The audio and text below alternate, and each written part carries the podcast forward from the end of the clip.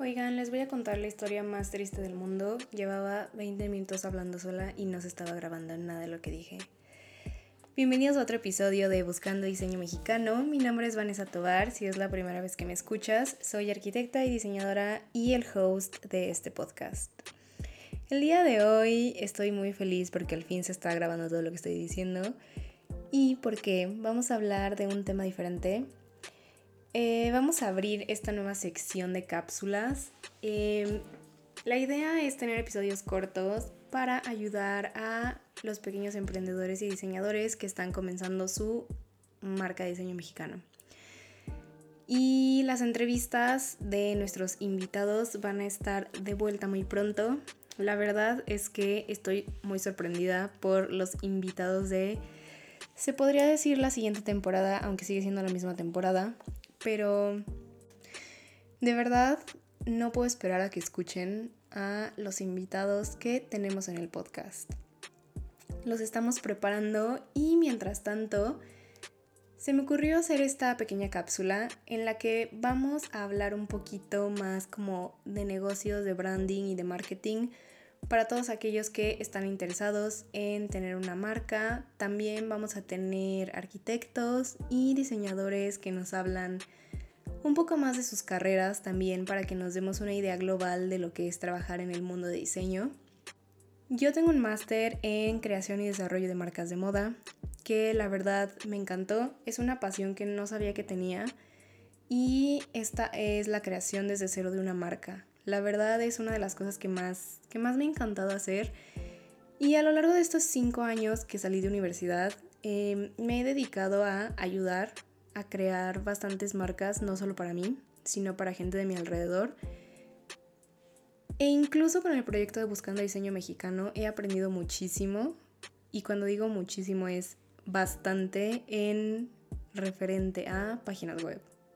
Entonces el día de hoy vamos a hablar un poquito de eso los primeros pasos para que tu marca tenga presencia en línea, ya que vivimos en un mundo en el que la verdad si tu negocio no está online, no existe.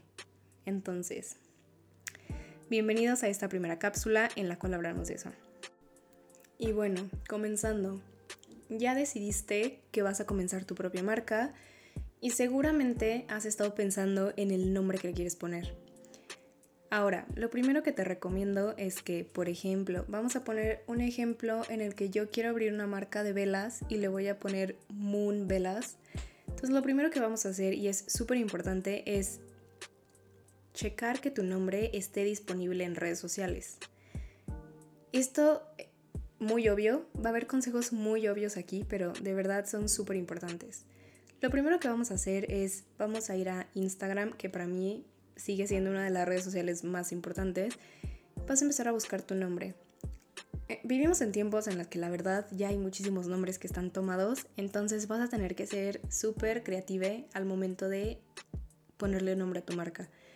También yo personalmente le recomiendo que a pesar de que tengas que ser muy creativo, no le pongas un nombre tan extraño como para que la gente no lo pueda pronunciar y a lo mejor me van a matar por esto, pero siento que hay muchas marcas mexicanas que tienen nombres en náhuatl que la verdad súper difíciles de pronunciar y de recordar. Solo quiero decir que esto no aplica si tú tienes relación con el lenguaje náhuatl. Entonces yo, a pesar de todo y que sea como el significado más hermoso, sí te recomiendo checar un nombre que sea fácil de recordar para tu audiencia y a lo mejor que tenga una fonética o visualmente se vea muy bonito, ¿no? Escrito. Ahora, ya que te diste cuenta que tu nombre Moon Velas está disponible en Instagram, eh, TikTok puede ser como más versátil con los nombres de las marcas y pues normalmente Facebook también es necesario checarlo porque también hay muchos nombres que ya están ocupados en Facebook. Entonces sí date a la tarea de checar en general todas las redes o tus redes principales donde crees que tu audiencia va a estar más, que esté disponible el nombre. Pero eso no es todo. Em, es súper importante en algún punto que tengas tu página web. Yo personalmente siempre checo en una plataforma que se llama HostGator. Les voy a poner todos los links en la descripción de este episodio para que lo chequen. Ahora, HostGator es una plataforma que nos vende dominios. No solo hace eso, pero la principal razón por la que yo lo utilizo es para comprar dominios. Entonces, básicamente vas a ir a, esta página y vas a buscar el dominio que quieres para tu marca. Ejemplo, moonvelas.com, puede ser .com.mx, .mx, entre otros. Ahora, ¿qué diferencia tienen los dominios? Normalmente cuando compras un dominio .mx va a aparecer más como local para las personas de México. Los motores de búsqueda lo van a tomar más para, para México. Si buscas un .com es un poquito más internacional. .com.mx a mí personalmente me parece un buen balance. Ahora, ¿por qué? Porque el dominio .mx es de los dominios más caros y muchas veces si vas empezando va a ser difícil o bueno, no todo el mundo em, empieza con una cantidad muy grande de dinero para hacer este tipo de cosas. Entonces yo personalmente te recomiendo que te vayas por un .com o .com.mx. El .mx, la verdad, cuesta alrededor de 800 pesos al año en comparación de un .com que puede llegar a costarte 140 pesos. Y si compras el dominio por varios años, te dan descuento. Pero, a ver, hasta ahorita ya checaste que tu dominio sí está disponible, todavía no lo compres. Porque seguramente vas a querer hacer como una landing page para tu negocio. ¿Qué quiere decir esto? Una landing page es una página Em, como de aterrizaje. O sea, básicamente la traducción es página de aterrizaje y es donde tus customers van a ver como el primer alcance con tu marca, ¿no? No siempre una landing page tiene que ser muy compleja, o sea, literalmente al principio puede ser solo, o sea, tu dominio entra hacia lo mejor coming soon o próximamente, o puedes explicar un poco y rápido de tu marca no necesariamente tienes que tener ya tu tienda en línea y todo. O sea, simplemente es para que la gente sepa que existes y qué es lo que haces. Entonces, muchas veces, al principio, como lo comento, no tenemos todos los recursos para mandar a hacer la página. Yo personalmente, desgraciadamente, tuve una súper mala experiencia con un desarrollador de web que me estafó. Entonces, desde que pasó eso en uno de mis negocios, decidí hacerla yo misma porque nos habíamos quedado sin capital para, para meterle más dinero a la página. Entonces, probé WordPress. Para los que no saben, hay dos tipos de WordPress y la verdad si me preguntan en este momento qué diferencia tienen, no lo recuerdo. Pero WordPress a mí personalmente se me hizo difícil. Em, vi tutoriales en YouTube y nunca lo entendí, me estresaba muchísimo y lo dejé. Em, después de eso utilicé Wix, que hasta el día de hoy es la plataforma que uso para todas mis páginas. ¿Por qué? Porque es fácil de usar. Eh, la curva de aprendizaje para mí personalmente es más corta. Y más que nada y más importante para mí en este momento, los planes que tiene Wix son más baratos que otras páginas como Squarespace, que la verdad me gusta muchísimo Squarespace, tiene como plantillas muy bonitas, minimalísticas y justamente si eres diseñador yo creo que te va a gustar muchísimo Squarespace, pero definitivamente sí es mucho más cara. Eh, hay otras plataformas que nunca he usado como GoDaddy, incluso, incluso HostGator te ofrece em, una plataforma para hacer tu propia eh, landing page o página web. Ahora es súper importante que también pienses en el futuro si quieres vender. más adelante te convendría cambiarte eh, Wix también vende, creo que su, su parte de ventas es buena, pero definitivamente Shopify es la mejor página desde mi punto de vista para vender en un futuro. Y como te ofrece tantas cosas, sí es un poco más cara. Entonces yo personalmente te recomiendo, desde mi experiencia, que empieces con Wix. Y cuando tú contratas un plan con Wix, ellos te regalan el dominio.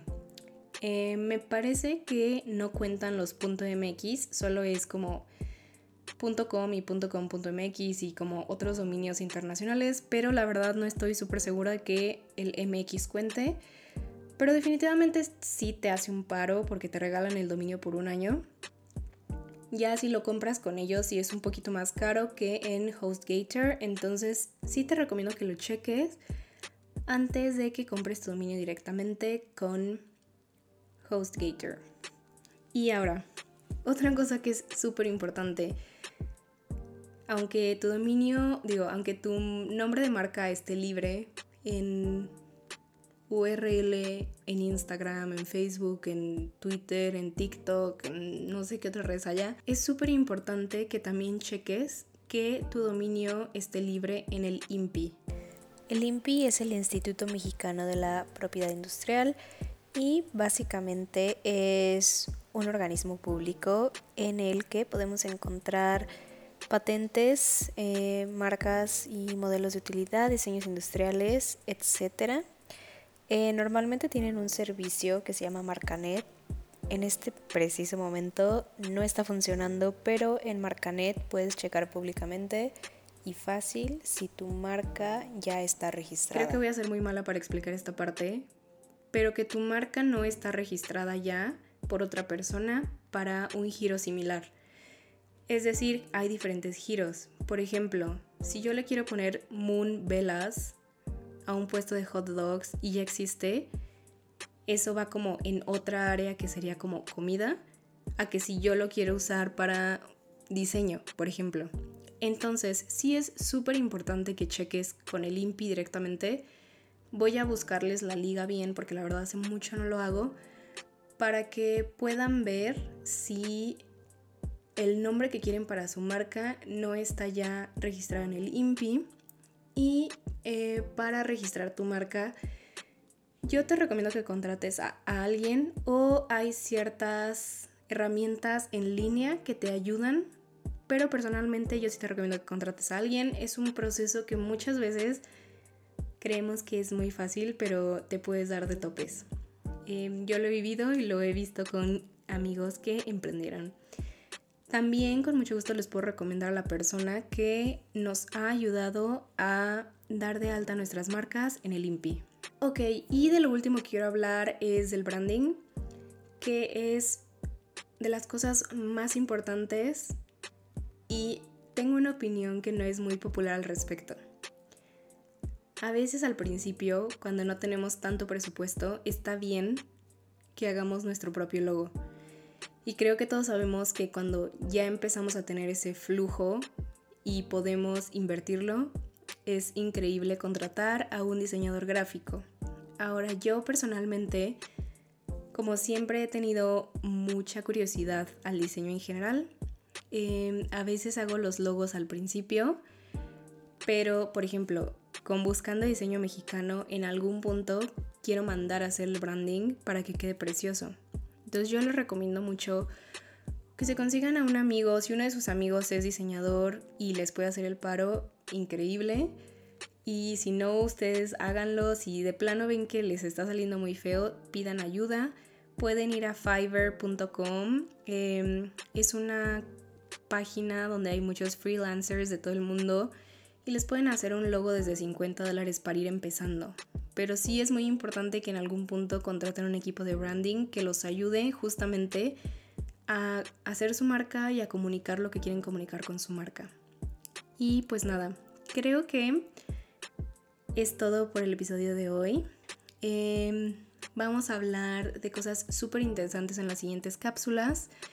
Y recuerden muy importante compartir este episodio con sus amigos diseñadores, con las personas que amen el diseño en sus vidas, compártanlo y recuerden seguirnos en Instagram arroba buscando diseño mexicano, en Twitter buscando Dismex.